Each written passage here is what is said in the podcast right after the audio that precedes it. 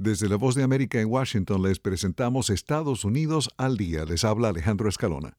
Aumentan los casos de virus respiratorios en Estados Unidos. Paula Díaz con la información. El COVID sigue presente después de tres años de haber causado la mayor pandemia de la historia reciente. Y aunque su mortalidad ha disminuido sustancialmente debido a la inmunidad colectiva, va en aumento junto a otros virus respiratorios. Según los CDC, la actividad similar a la gripa es alta o muy alta en dos tercios de los Estados Unidos incluidos California, la ciudad de Nueva York y Washington, D.C., así como en todo el sur y noreste del país.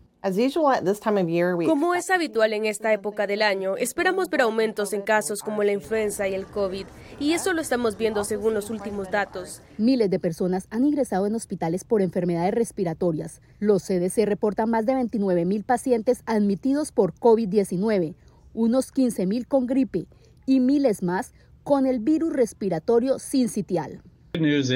Según los CDC, la disponibilidad de camas hospitalarias se mantiene estable en todo el país, incluso en las unidades de cuidados intensivos. Pero con altos niveles de virus respiratorios, los hospitales de al menos cinco estados están exigiendo nuevamente las máscaras. Paula Díaz, Voz de América, Washington. La presidenta de la Universidad Harvard, Claudine Gay, renunció el martes tras ser acusada de plagio y en medio de críticas por su testimonio en una audiencia del Congreso estadounidense en la que fue incapaz de decir inequívocamente que los llamados en el campus al genocidio de los judíos violarían la política de conducta de la escuela. Gay es la segunda presidenta de universidades de renombre que dimite en el último mes tras el testimonio ante el Congreso. Gay, la primera presidenta negra de Harvard, anunció su partida en una carta a la comunidad apenas unos meses después de haber asumido el cargo. Tanto Gay como los presidentes de MIT y de la Universidad de Pennsylvania fueron criticados el mes pasado por sus respuestas jurídicas a un cuestionario de la legisladora neoyorquina Elise Stefanik, que preguntó si pedir el genocidio de los judíos violaría el código de conducta de las universidades.